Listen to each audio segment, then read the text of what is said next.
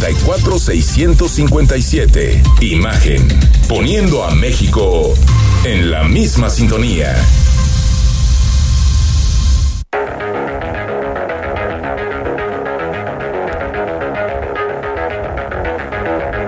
Escuchas imagen. Escuchas Imagen Radio.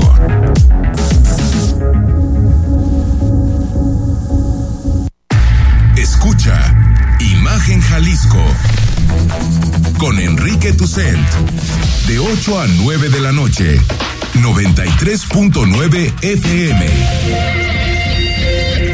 Imagenguadalajara.mx. Imagen. Más fuertes que nunca.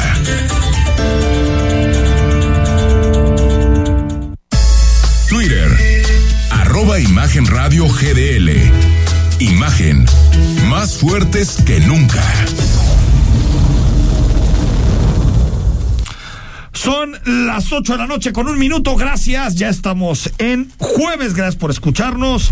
El WhatsApp de Imagen Jalisco es el 3315 638136. Bueno, no lo hemos dicho mucho esta semana, pero esta semana se va un libro Psicosis y Familia de Ana Fabre, una edición muy bonita. Escríbenos, apúntate. Eh, si te interesa la psicología y todo el debate que ha habido en torno a la psicosis, desde Freud, Lacan, los psicólogos de nuestro tiempo, los que marcaron una era dentro de la psicología, escríbenos, apúntate. La verdad es que es un libro que yo comencé y me parece que es un librazo. Este jueves, en un ratito más, viene Carlos López de Alba y se va el libro de esta eh, semana que nos va a presentar en unos minutos más. Señor Rodrigo de la Rosa, ¿cómo estás? Enrique, qué gusto, muy buenas noches. Oye, es que semanita cargada de información, ¿eh? Sí, hijo, ¿no? Oye, y el martes que decíamos, fíjate, la semana está pinta para estar flojita de información. Bueno, Sí, la semana pasada estuvo flojita. Sí, claro. Hasta que estalló el asunto este de AJP, que es Es que- que marcó, ¿no? Todo termina estallando. Pues sí, así es, así es este mundo, ¿no? Así es este mundo. informativo.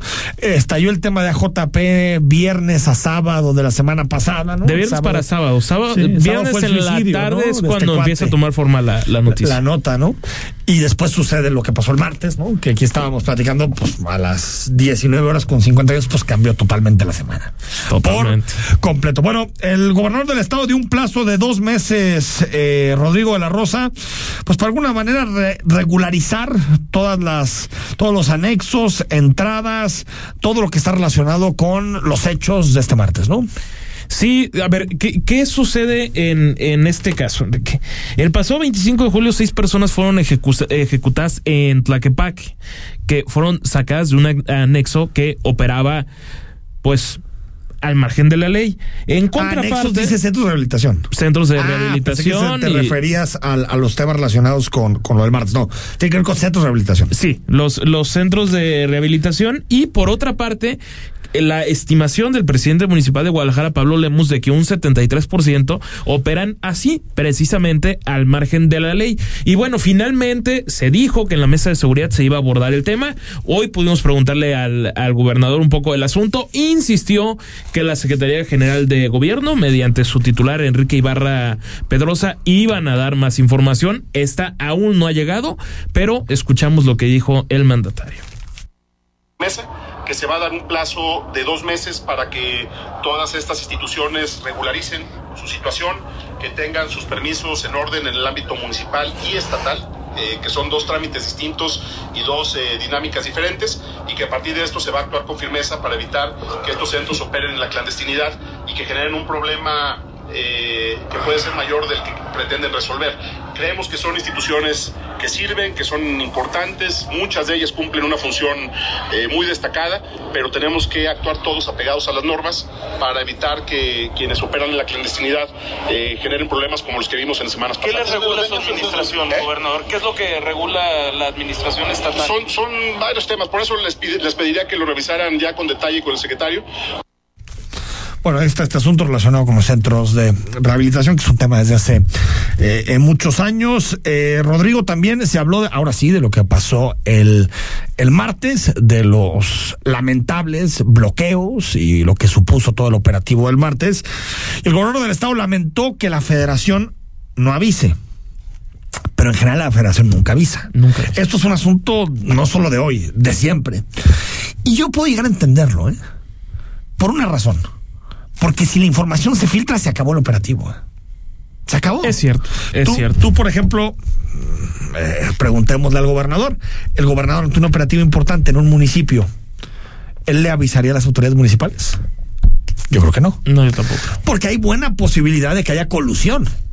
No del gobernador, sino de algunas estructuras políticas. Desde y por lo luego. tanto, yo creo que la luego. federación dice, ojalá no estuviéramos en esto, ojalá no hubiera colusión con el crimen organizado y todas las autoridades confiaran una en otra, ojalá pasara esto. Pero la realidad es que, bueno, yo recuerdo el primero de mayo de 2015, 15, pues Aristóteles se enteró del operativo cuando tenía los helicópteros arriba de Casa Jalisco. O sea, nunca supo. Nunca Sí, supo. eh, eh, era el punto al que iba, porque en ese momento podemos recordar al, al exgobernador Aristóteles Sandoval, que también argumentaba que no se le avisó Nada. y prácticamente él se entera Bueno, en el momento que es derribado un, un helicóptero Pero- de las propias... Pero fíjate, eh, eh, no, no, eh, eh, todavía peor, porque en este momento la relación entre el gobierno de Jalisco y el gobierno federal se ha ido normalizando, incluso la relación es buena, podríamos decir ahorita. Sí. Pero en ese momento, si bien por públicamente Peña Nieto y, y Aristóteles no se peleaban, había una pésima relación, pero pésima relación entre Aristóteles Sandoval y Murillo Caram, el Procurador General de la República. Y todavía peor relación entre Murillo Caram y el fiscal del Estado en ese momento, Luis, Luis Carlos Gutiérrez Nájera. Es decir, incluso se especuló durante mucho tiempo que el operativo tenía que venir para, para que le fuera mal al PRI en esa elección aquí en Jalisco. Que se hizo por eso en esas fechas, ¿no? Para que tuviera un impacto electoral. Pero bueno, Que habrá sido del- un mes antes de la elección, ¿no? un mes, un mes. Hablamos, de, hablamos de, de precisamente, escuchamos lo que dijo el gobernador. En los que se actúa directo de- desde la coordinación a nivel nacional.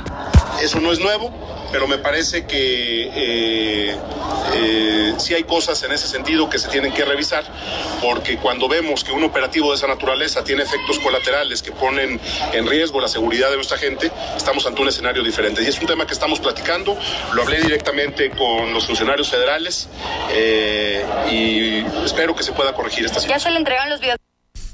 Yo veo difícil que esto ocurra, ¿eh? que se que cambie, ¿no? Es parte de los protocolos que hay a la hora de intervenir. Y al ser un tema relacionado con el crimen organizado y con la gestión de la delincuencia organizada, Rodrigo, pues le toca a la federación. Sí, lo que termina por, por argumentar la, la autoridad es que de esa forma se pueden evitar los narcobloqueos y todo eso, que pueden tener razón, pero en contraparte, como ya decías, puede salir peor el asunto Sí, se filtra. si se filtra. Comentar nada más rápidamente que se investiga también si la persona fallecida el día de sus hechos, que fue encontrada quemada, habría estado, habría estado ligada o no. Eso está todavía en veremos. ¿Qué es lo que pasa? Que desde ayer empieza a circular la versión de que dicen esta persona está desaparecida. Sucedió ese mismo día, Ah. martes. Lo encuentran sin vida. Saúl, ¿no? Algo así. Creo que sí. Saúl. Y entonces dicen, ojo, ¿está ligado a estos hechos, sí o no? El propio López Obrador hoy termina por insinuar que se trataba de un delincuente y la autoridad estatal, por otra parte, dice que las investigaciones arrojen si hubo un fallecido o no debido a estos, a estos Y hechos. también lo que descartó el presidente López Obrador es que quien fue de, quien, quien haya sido de- o uno de los detenidos sea el famoso doble R. ¿no? Que ayer platicábamos del tema, doble R, un alto mando, un lugarteniente de, del cártel Jalisco Nueva Generación en, en esta zona, entre Jalisco, Aguascalientes, Sobre todo en Aguascalientes. Guanajuato, ¿no? Toda esta zona de Occidente. Eh, eh, pues hoy el presidente López Obrador en la mañanera descartó. En realidad, no Correcto. detuvieron al doble R, que se especuló que todo tenía que ver la movilización para la detención de él. No, en realidad, eh, eh, el presidente dice que son las cinco personas detenidas son altos mandos del, del cártel Jalisco, pero que no son tan altos, digamos, como el, el doble R, pues al final uno no entiende para qué fue todo esto. ¿eh? O sea, uno- yo llegué a El entender... operativo no funcionó. Evidentemente no funcionó. Pero lo que me refiero es que eh, si van por un pez gordo, lo entiendo. Que exista todo esto. Pero si vas por eh, cinco dealercitos de. o para evitar, porque también se especuló eso durante el día, que uno de los objetivos era evitar la, eh, la filmación de un video en donde el cártel Jalisco saliera con todas sus armas y mostrando fuerza, pues yo realmente ya no entiendo el operativo. Ya no entiendo. Si van por alguien pesado, ahí sí entiendo que puedas poner eh, en, en problemas a una ciudad como Guadalajara, pues vas por un pez gordo.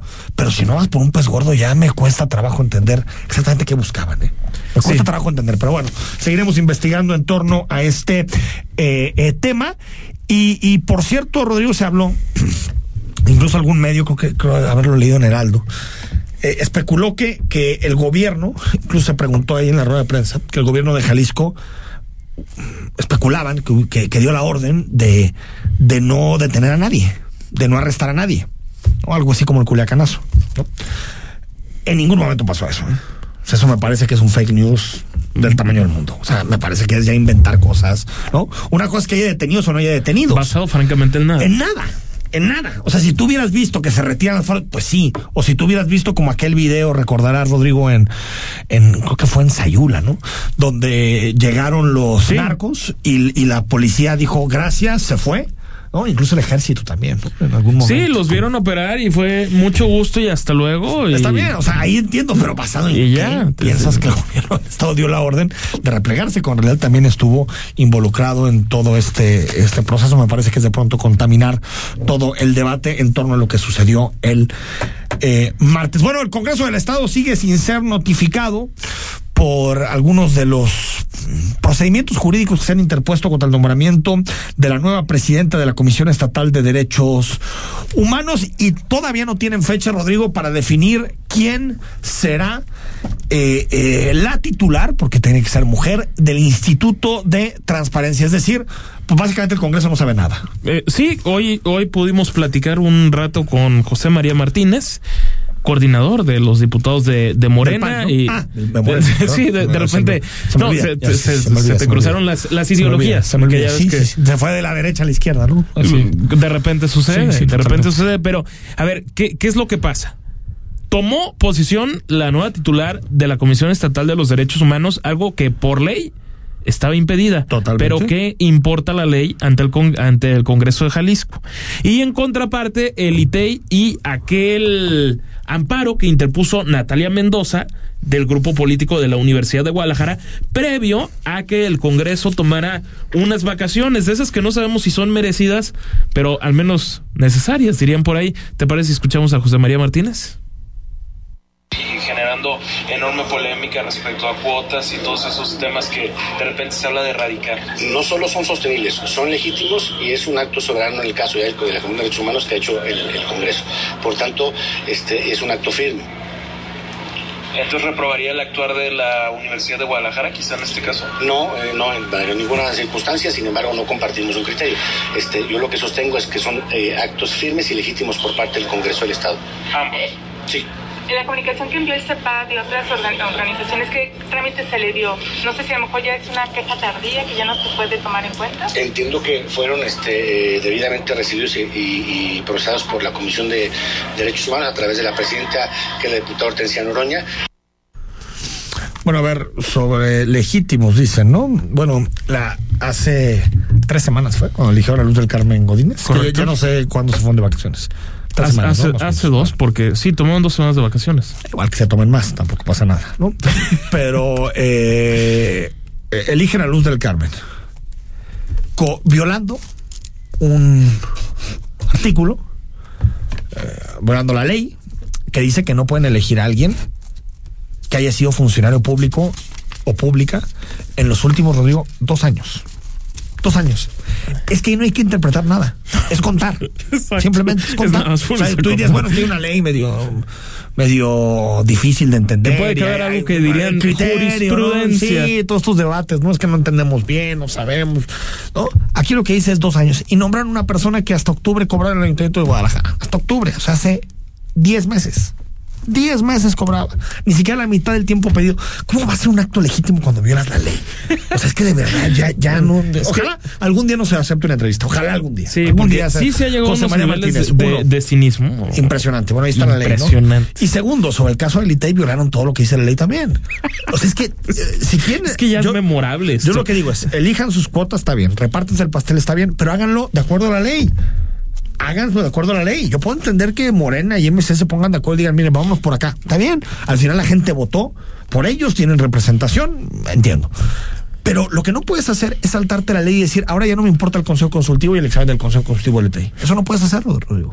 No puedes hacerlo. O sea, ¿por qué? Porque la ley dice que lo tienes que elegir con base en una serie de criterios para los aprobados con arriba de 80 del Consejo Constitutivo del. Eso dice la ley. O si no les gusta, que la cambien.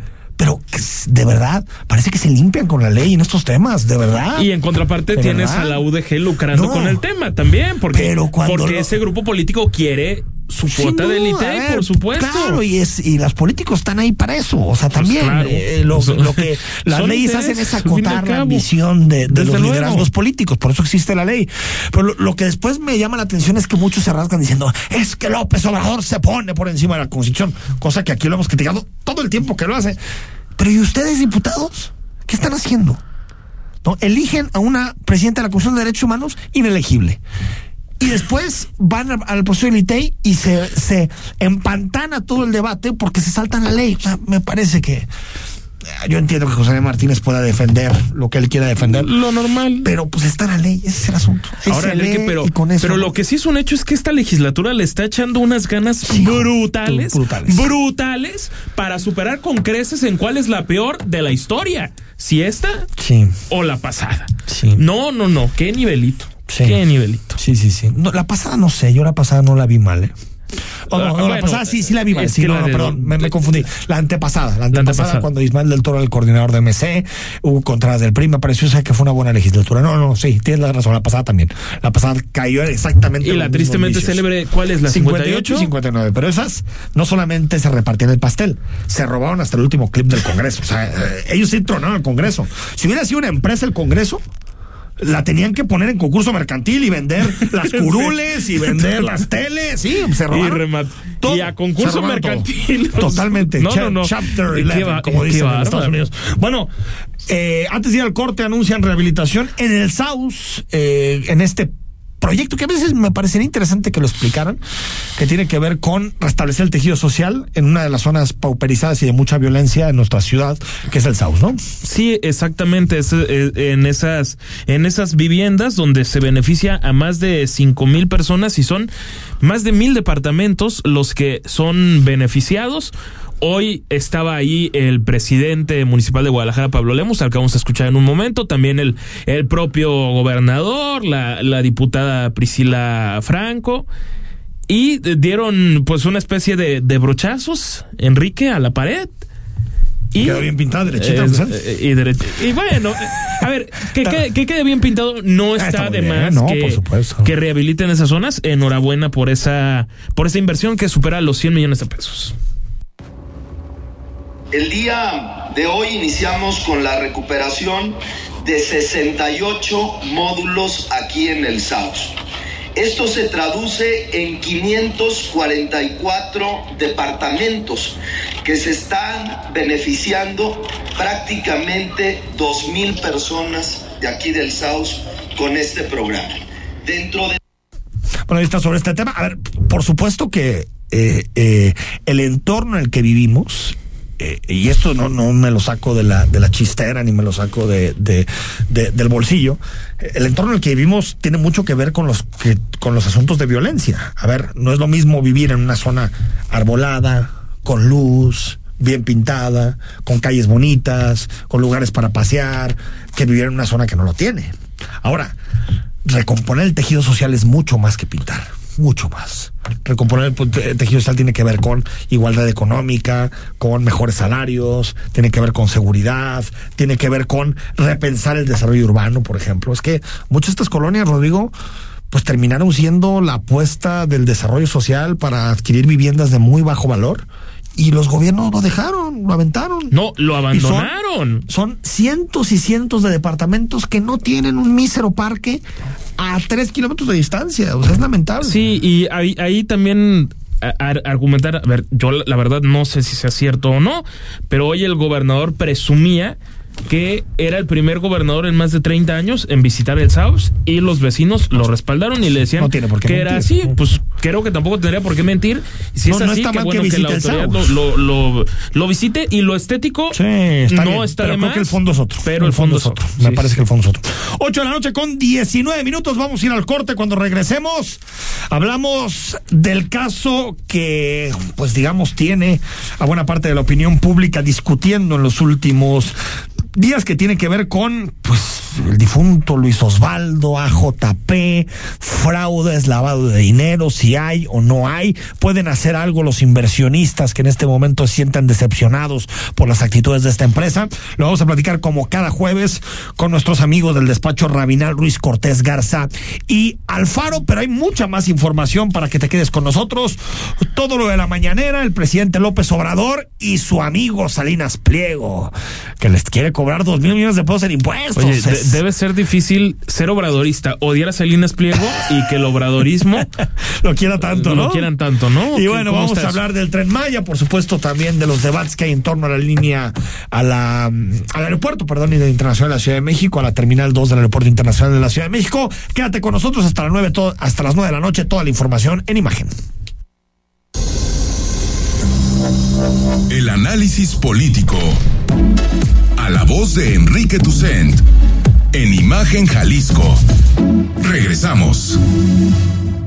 El Tribunal Electoral del Estado de Jalisco, como máxima autoridad jurisdiccional especializada en la materia, resuelve las controversias en las elecciones de gobernador, diputados e integrantes de los ayuntamientos. protegiendo y garantizando los derechos político-electorales de la ciudadanía jalisciense y la participación de las mujeres en condiciones de igualdad. Por una impartición de justicia electoral, privilegiando los derechos humanos y principios constitucionales. Tribunal Electoral del Estado de Jalisco. En Hospital Ángeles del Carmen queremos un México lleno de vida. Si te perdiste la entrevista de infarto al corazón y prevención con el doctor Jorge Eduardo Bravo Rubalcaba, cardiólogo intervencionista, escúchala en Spotify en cualquier momento. Imagen Radio Guadalajara. En Hospital Ángeles del Carmen queremos un México lleno de vida. Nadie te cuida como nosotros. Si te gusta el básquetbol, béisbol, los autos y todos los deportes, y no solo quieres saber de fútbol, te invitamos a que escuches todos los domingos de 8 a 10 de la noche Imagen Deportiva por Imagen Radio, poniendo a México en la misma sintonía. Imagen. Sonido. Sintonía.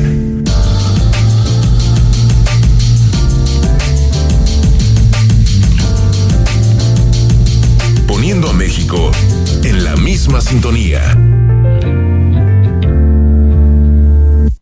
Las voces más importantes del análisis político en Jalisco, en un espacio para comentar, reflexionar y polemizar sobre los temas de tendencia a nivel local, nacional e internacional.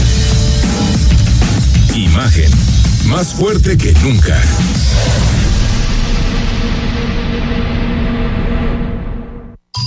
Estás escuchando Imagen Jalisco con Enrique Tucen.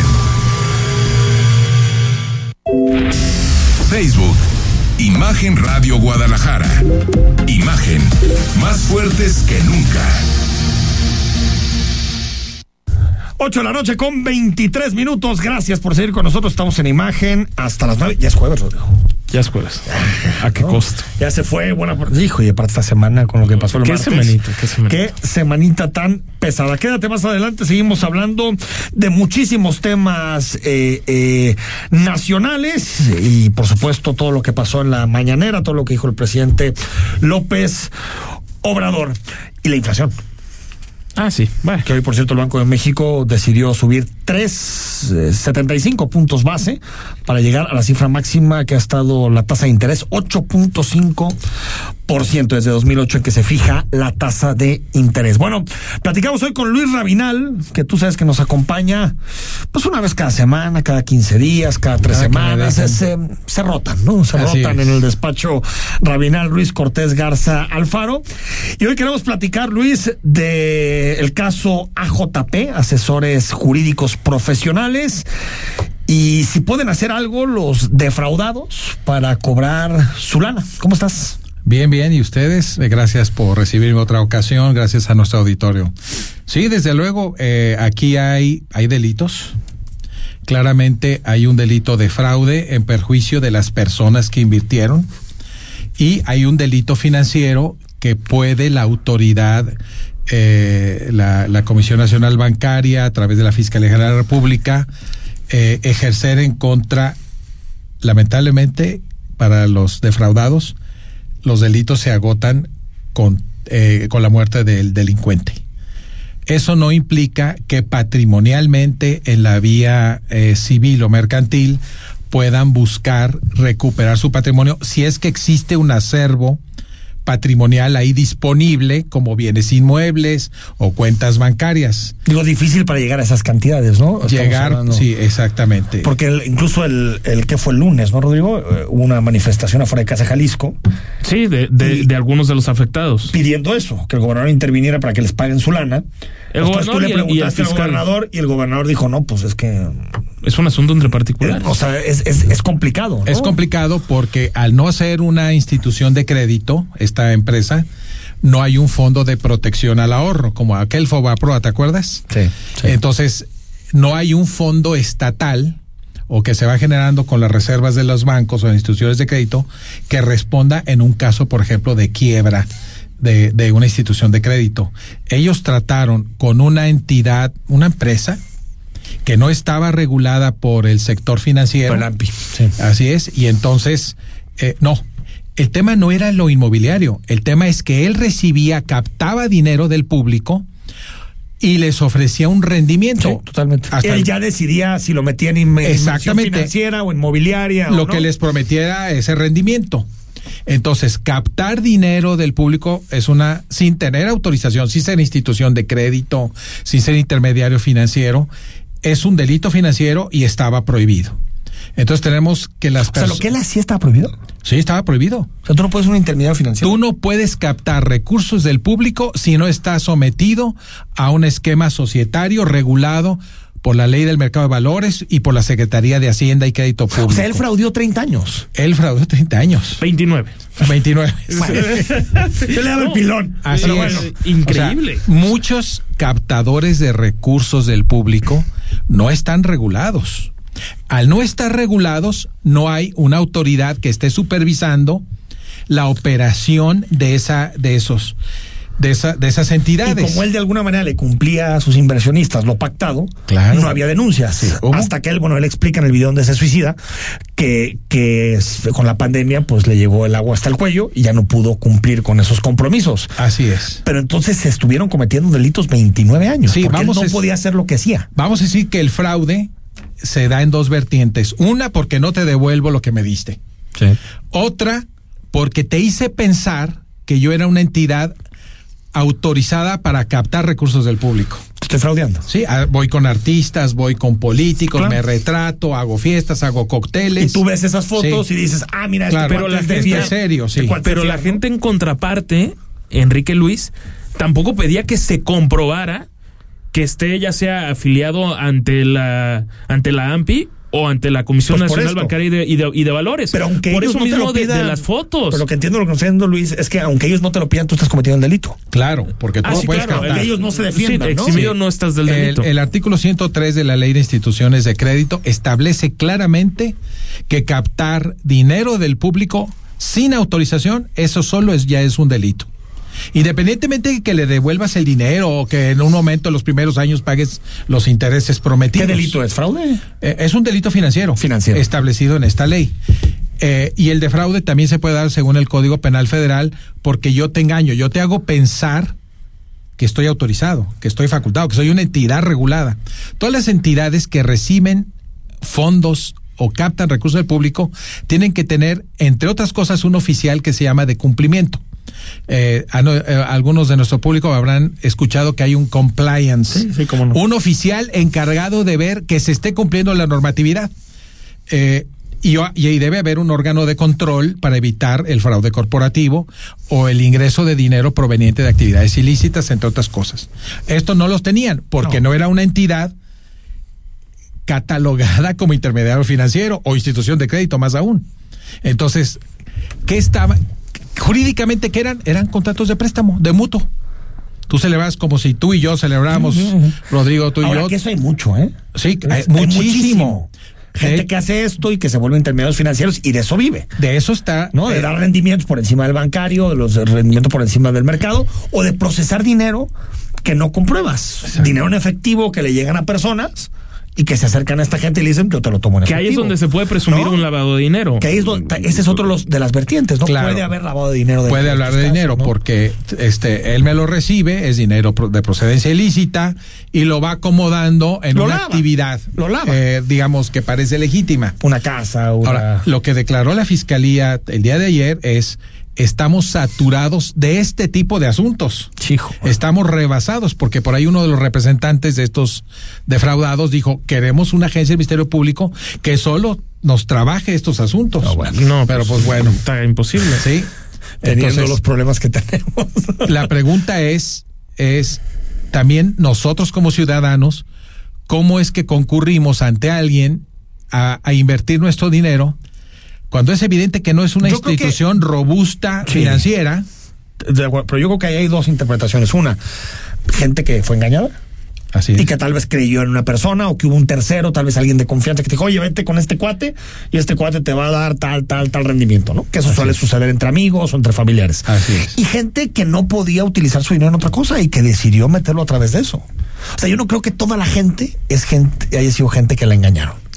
Eh, Porque aparte hay no gente toda. muy poderosa, hay políticos, Sí, hay empresarios, Actores. hay actores, gente que eh, eh, no tiene más asesores que nosotros, digamos, para tomar buenas decisiones. Y que hayan caído en eso, yo creo que era porque. Ahora, No, yo sí, yo sí creo que hay un caso de lavado de dinero muy fuerte. Sí, yo, también, fuerte. nada más agregar, ayer pude platicar con, con una persona que le entiende bien a estos temas y me ponía como, por ejemplo, que, que tú vas a, a una, a una casa de bolsa, inviertes un millón de pesos.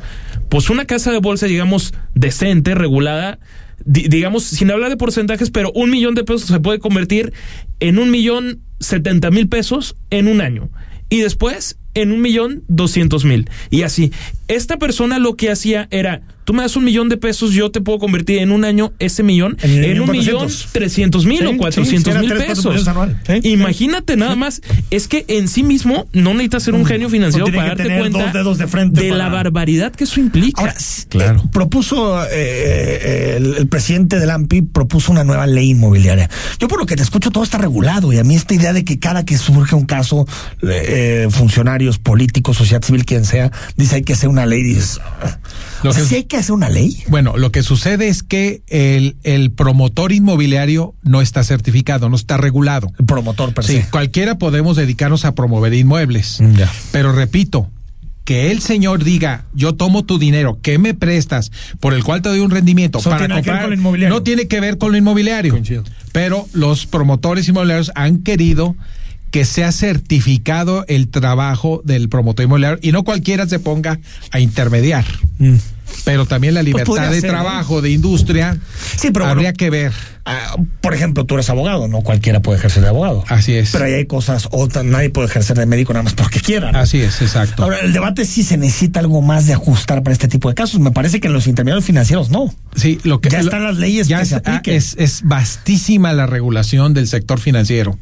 Eh, eh, el tema es que siempre va a haber un defraudador presente en el mercado, ¿no? Sí, sí. Y tú lo que debes hacer es actuar con cierta lógica, porque como decía Rodrigo, o sea, oye, que me ofrezcas el 40% anual Eres mago. cuando ¿o el mercado tiene un estándar que puedes conocer, ¿sí? Vamos, hay también un poquito, no, de- no solo de ingenuidad o engaño, también nos gusta... eh, Autocomplacencia, eh, digamos. el, el logro fácil. Ah, claro. Sí, ¿no? Y ahí Duplícame vamos. mi inversión en un claro, año, ¿no? Claro, Hubo hace mucho, comentaría, un fraude en multibanco Comermex, hace, estoy hablando hace 25 años, donde un cuate iba y, y, y manejaba muchísimo dinero. Durante un año manejó mucho dinero. Bueno, ya, te, ya era el privilegiado. Un día, después de tener esa fama lograda de, de, de hombre de, al- de altos vuelos, un día pide un préstamo que le, que le cubran un cheque, que dicen, ya ves, que te lo tomen en firme cuando Sí, todavía no sí, se, sí. se pagaba, y se lleva como cuatro millones de entonces. Entonces, lo que hacen unas personas como este fallecido es, genero una fama, empiezo y después en un momento ya no sirve el sistema porque, porque sea piramidal, porque algo falló, ¿sí? Pero, pero generó una confianza, eh, Sí, sedujo, bueno. sedujo. Bueno, Madoff. Exacto. Es que el es el gran caso- artífice, ¿no? Bernie, eh. Eh, Pero- Madoff, y, y es la generación pues de Pero confianza que lo llevó a lo hacer que las se robó este ¿no? señor Ponzi. Sí, eh, sí, de- sí, lo que es el esquema Ponzi, pero sería una cosa, lo quiero decir con todo respeto, de risa al lado de esas grandes estafas. Ah, no, bueno, bueno, Algo es que por- Madoff- por- sí, claro, el, el mayor gen- genio El mago de para las mal de- mentiras, como decía y, la y también sería como lo, lo que sucedió en esa memorable película de Lobo de Wall Street. Sí, sí, O sea, ese, ese tipo de, de esquemas. sí. Dos cosas quiero decir. El gobierno no puede entrar al quite porque no, siendo una entidad financiera, no hay un fondo de protección al ahorrador. Eso está claro. Y número dos, debe buscarse si hay un patrimonio eh, que esté a nombre de esta asociación. O, O de la persona. o de la persona que avaló, si es que la esposa firmó también contratos, y ver si hay patrimonio del cual pueda rescatarse algo. Hasta ahí. Hasta ahí. Pero todo indica que se fue con él. Así es. el tema, ¿no? Luis, gracias por venir, como Gracias siempre. a ustedes. Qué Muy placer buenas noches. contigo. Vamos placer corte. también. Estamos en imagen, noche de jueves. El análisis político a la voz de Enrique Tucent en Imagen Jalisco. Regresamos. Porque así es, acogedor, accesible y con un sazón inigualable. Historias que solo se dan en Giardino di Baco, Avenida José María Vigil 2997, en el corazón de Providencia, 3327 1230 51. Giardino di Baco, Italia y México compartiendo sus colores. Players Restaurant Choice 2022, presentado por Vinoteca, el reconocimiento gastronómico más importante del sector restaurantero en nuestra región. Tú puedes ser parte eligiendo a tu restaurante favorito del primero al 15 de agosto. Solo tienes que entrar a www.playerschoices.com y elegir el que más te guste. Un proyecto de Players of Life. Mitos y leyendas de la música llegan a través de Imagenología. Todos los domingos a las 17 horas.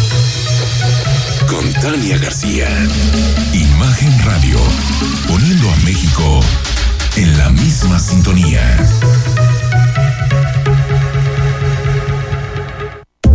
Escucha la voz más saludable de México. Etel Soriano. En Bien y Saludable. A las 15 horas. Por Imagen Radio. Imagen. Sonido. Sintonía.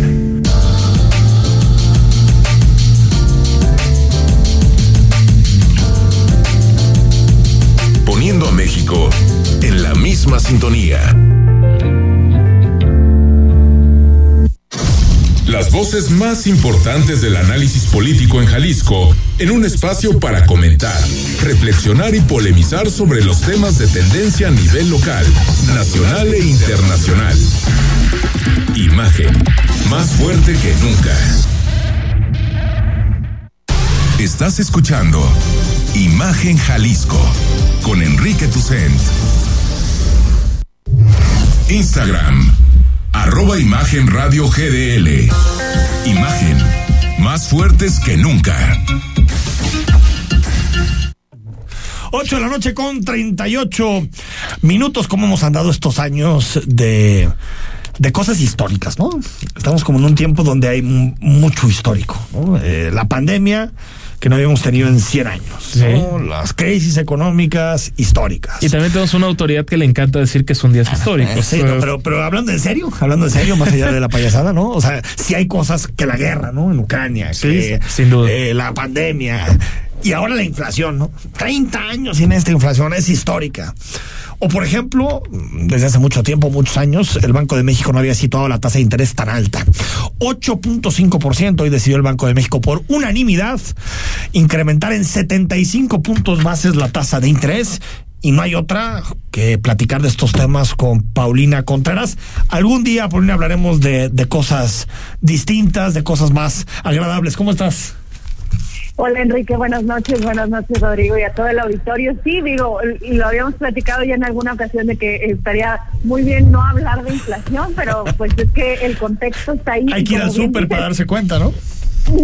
Literalmente, ah, bueno, yo creo que hasta las cuestiones que compramos hasta en la informalidad, en la esquina, ya prácticamente sí, también sí, sí, sí, sí, Ahora, 75 puntos bases, Paulina, yo creo que es lo que tiene que hacer el Banco de México, pero tampoco hay que ponerle demasiada expectativa, ¿no?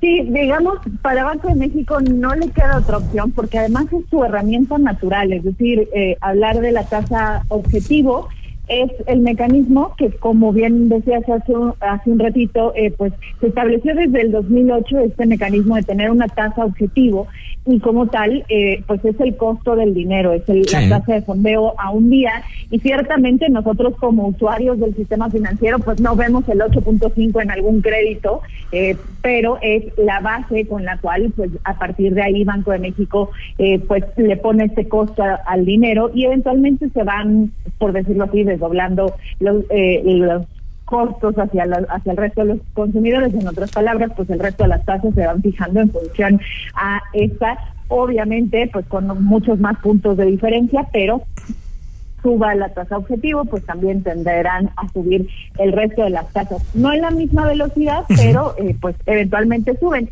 Y también Banco de México lo hace eh, por una razón.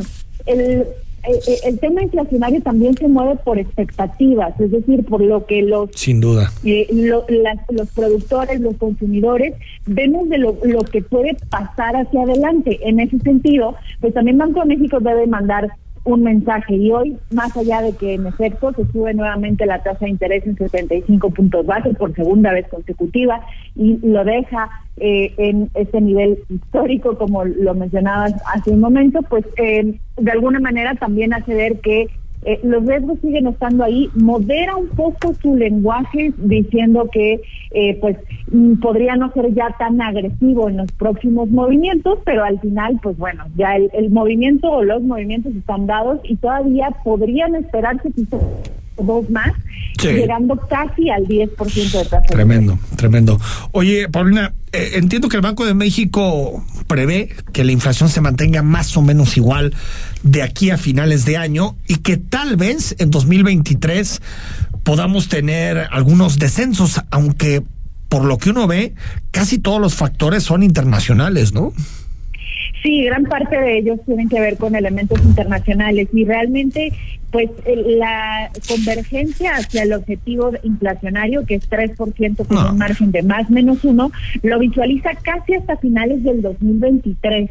Prácticamente estaríamos hablando entre el último trimestre del Y siendo muy optimistas, ¿no, Paulina? Exacto, y, y, casi casi hasta el 2024. Entonces, es un poco lo que se visualiza para alcanzar la meta de este 3% que pues vimos todavía hace algunos años. Bueno, incluso pues al principio de la pandemia la propia lógica de la falta de consumo tumbó esta parte, pero em, eh, ahorita que, que decías estos factores externos, siguen estando ahí factores muy latentes que evidentemente uno de ellos es el tema Rusia-Ucrania, que presiona a dos elementos fundamentales para muchas economías, energéticos y alimentos. Y en el caso de alimentos yo creo particularmente que eh, pues todavía estamos ahí eh, a la expectativa de lo que pueda suceder con el sector primario a nivel global, porque todavía hay como un ajuste en ese sentido y podría, digamos, darse pues todavía más fuerte la escasez en el ámbito primario, entonces habría que poner especial atención en ese... Y ahí es donde está peor la inflación, ¿no? Sí, de alimentos. Supera el, 10%, en algunos casos 15, 20%. Ahora, no te preocupes. Que, Paulina, porque al presidente se le ocurrió una muy buena idea. Que Putin y Zelensky se pongan de acuerdo y que hagan un armisticio de cinco años y ya con eso bajamos la inflación. Ya nada más falta que se pongan de acuerdo, pues, pero la idea ya está sobre la mesa. La sobre la mesa y yo creo que va a poder ser igual de efectivo que el paquete antiinflacionario. Exacto. Digamos que algunas otras medidas. Me parece Oye, maravilloso. Para despedirte, hoy habló el presidente del precio de la tortilla y la realidad es que, pues como buena parte de los productos está por los cielos, y yo comparto la idea del presidente en la mañanera que dijo no hay que subsidiar directamente a los productores, lo entiendo perfecto, porque casi siempre el subsidio, no solo en esos temas, sino en otros, pues se va a los bolsillos de los productores terratenientes o cuando sucede con el transporte público en nuestra ciudad, se va a los camioneros, al pulpo, pero se puede hacer algo eh, eh, Paulina, para contener el precio de elementos tan claros como la tortilla o al final el presidente tendrá que doblar las manos y subsidiar algunos sectores? Yo creo que más allá del tema de subsidio vamos a tener que hablar de un tema de producción o de importación, porque lo que estamos viviendo es también una parte de eh, eh, con miras hacia escasez, digamos, de, de, maíz. de maíz. Entonces, eh, y no solo en México, justo ahorita hablábamos del tema Rusia-Ucrania, los granos están escaseando en términos generales eh, por, por estas eh, distorsiones internacionales y entonces más que subsidiar va a ser el tener que importar y ver de dónde eh, podemos sacar más. Particularmente a mí me parece que el tema granos es todavía un problema latente eh, y digamos de mucha atención para la economía mexicana y para la economía global, pero particularmente para una economía como la nuestra tan dependiente de este tipo o sea, de, no hay otra de productos. Más que importar más. Seguramente llegaremos a, a ese, eh, digamos, a, a esa necesidad de importar más y pues con las consecuencias que ello genera. Ahorita decíamos, pues hay productos que sube, que están subiendo por encima del 10, 12, 15%, o bueno, conocemos casos muy particulares como aguacate, cebolla, limón, que han tenido incrementos casi, casi del 80, 100%, pero eh, constantes, por lo menos el tema eh, de los granos, por encima del 10% prácticamente. Paula Contreras, gracias. Un abrazo. Gracias, Enrique. Igualmente, buenas noches. Ahí está, bueno. La inflación, la inflación desbocada. Desbocada, y bueno, eh, eh, al final, pues creo que una parte no eh, sustancial, o una parte más bien sustancial del problema de la inflación no depende de López Obrador. Por más que en algunos sectores ha tomado muy malas decisiones, me parece que en este tema, pues ha ido medio sorteando la ola, Rodrigo, pues al final no, no tiene mucho que hacer. El Banco de México sube tasas, intenta el presidente subsidiando la gasolina, pero no tiene control hay cosas donde el presidente puede no decir puede lo que tener sea, control. ¿no? Decía hoy, ¿no? Sin maíz no hay país, o algo así, ¿no? Decía yo en la mañana. Ya la nueva frase. Pero bueno, pues al final, si, como dice, si no amplías el- la oferta, pues es muy difícil que, que, el, que el precio, que el precio baje. Bueno, antes de irnos al corte, Rodrigo, habló el presidente de su amigo en Pliego, ¿no? Bueno, muy amigo de él y archienemigo de muchos obradoristas. Una cosa muy extraña, muy peculiar. Pero, en fin, lo que argumenta Salinas Pliego es que le están cobrando, digamos, por partida doble unos impuestos que debe su- sus empresas, entre ellas Televisión Azteca. investigando, se está eh, tomando en cuenta su eh, defensa acerca de que se le está cobrando doble porque en el gobierno de Fox, Gil Díaz. Eh, lo quiso perjudicar y luego los otros gobiernos. Entonces, se está haciendo toda una investigación. Pues a algunos les tiene sus, sus eh, condescendencias, ¿no? ¿Te parece? Sí, Poquito nada más. diría, no, paguen. Esto estuvo en la No antesala de la defensa Imagínate apasionada. Si el que, si el que hubiera debido fuera Claudio X González, ya lo estuviera metiendo al bote. Al bote. O sea. Totalmente. Eh, y yo creo que también Ricardo Salinas utiliza estos temas que antes se procesaban de forma discreta, los utiliza también porque sabemos que Salinas quiere jugar algo políticamente. No sabemos qué. Sí, no, no tenemos. Pero el hecho de que esté jugando con perfiles en redes, apostando por ciertas cosas, pues me parece que es quiere Sí, tiene hasta su canal de Telegram para supuestamente platicar con las personas. Imagínate o sea, nomás. sí, no, bueno, no, no. Bueno, ahí está. El caso de Ricardo Salinas Pliego, que por cierto es el presidente del Consejo, el del consejo de Asesores del presidente López Obrador. Correcto. Imagínate Separar el poder más. político y el económico. Decían, decían. Pero nada de más las- decían, ¿eh? Era una de las tesis de la 4T. Al corte, es jueves, hablamos de libros. El análisis político. A la voz de Enrique Tucent. En Imagen Jalisco. Regresamos. Porque así es, acogedor, accesible y con un sazón inigualable. Historias que solo se dan en Giardino di Baco, Avenida José María Vigil 2997, en el corazón de Providencia, 3327 1230 51. Giardino di Baco, Italia y México compartiendo sus colores. Darío Celis es el referente de los negocios en México. Conoce el análisis a profundidad de los mejores especialistas en finanzas y negocios. De lunes a viernes, de 5.30 a 6.30. La mejor manera de estar enterado del balance económico, Solo en negocios en imagen. Imagen Radio, poniendo a México en la misma sintonía. Entrale al debate para la reforma electoral en los foros de Parlamento Abierto para la Reforma Electoral. A partir del 26 de julio tendremos foros en los que se debatirán los temas en cuatro bloques.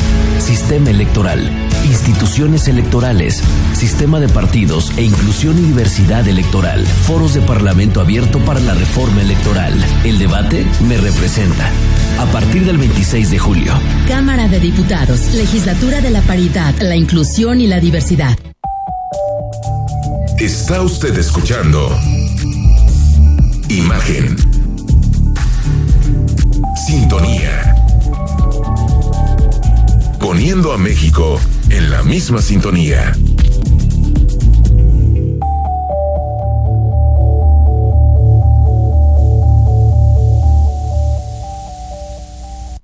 Las voces más importantes del análisis político en Jalisco, en un espacio para comentar reflexionar y polemizar sobre los temas de tendencia a nivel local, nacional e internacional.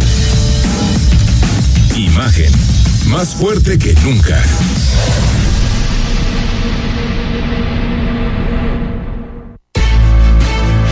Estás escuchando Imagen Jalisco con Enrique Tucent.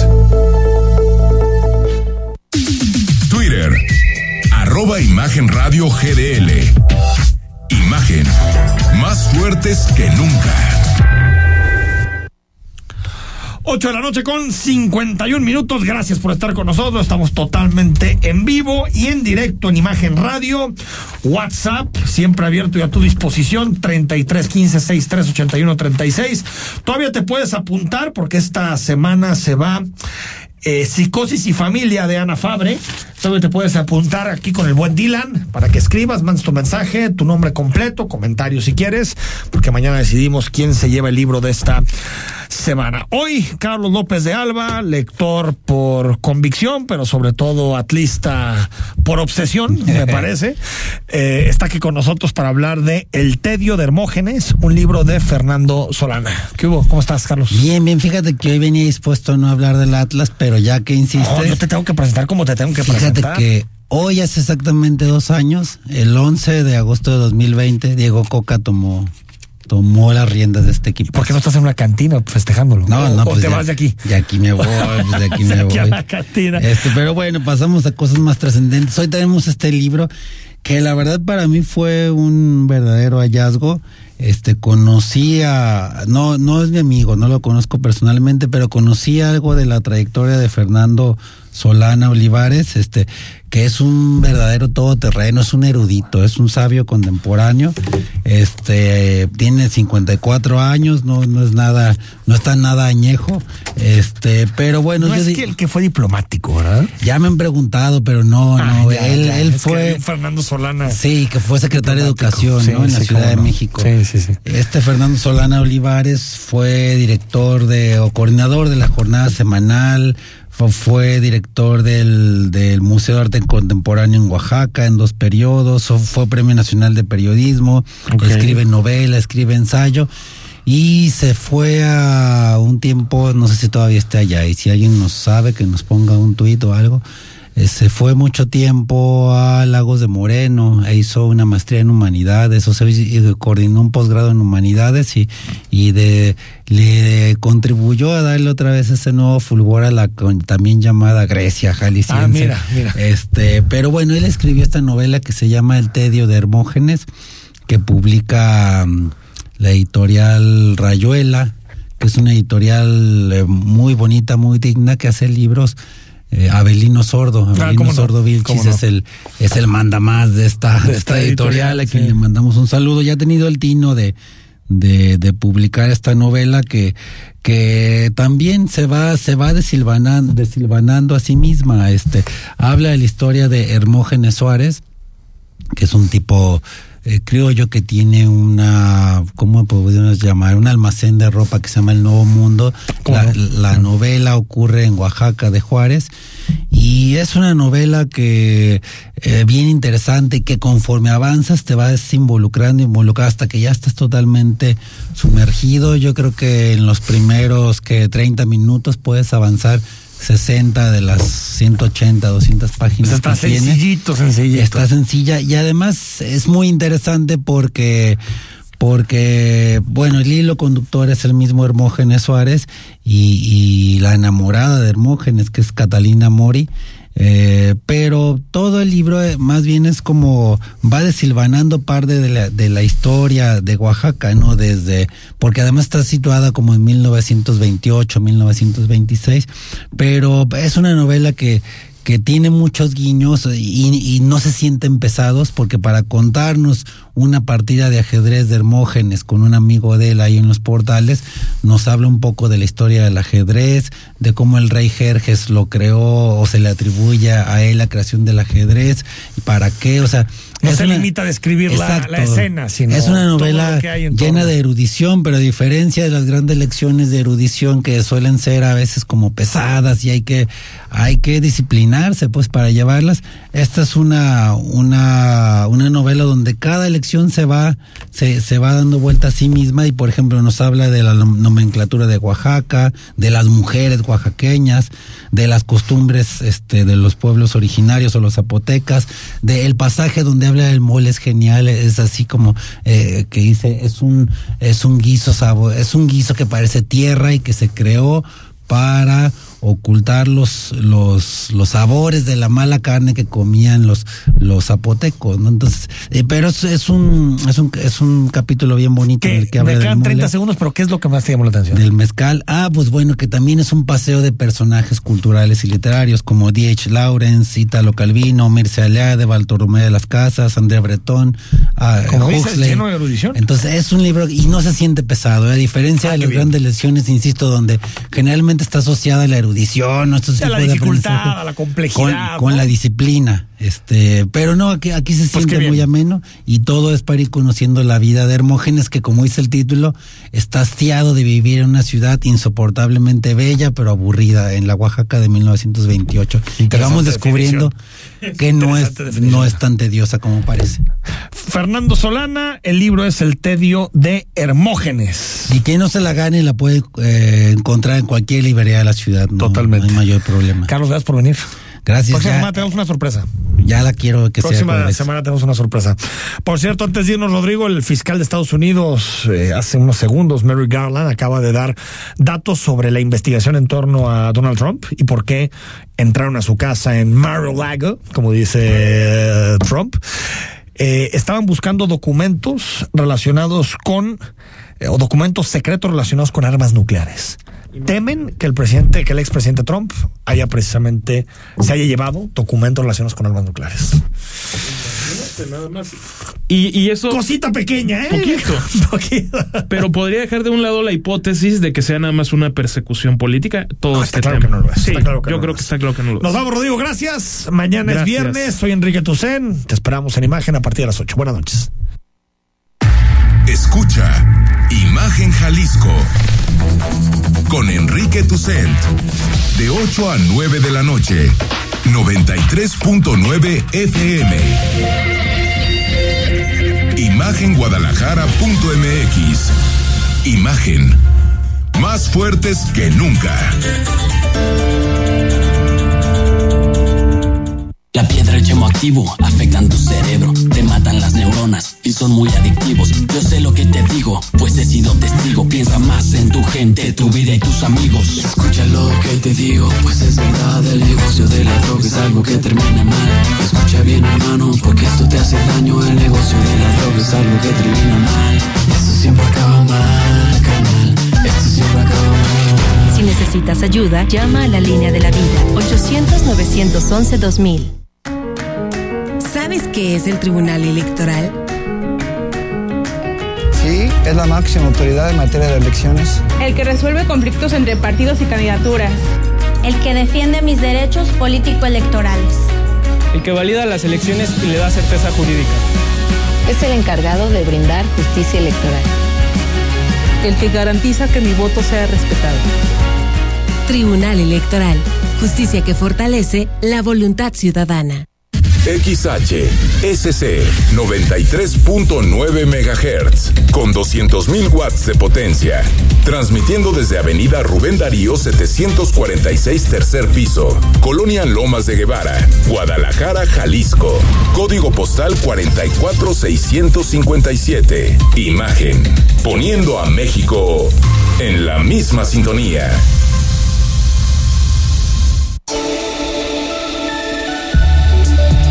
Escuchas Imagen Radio.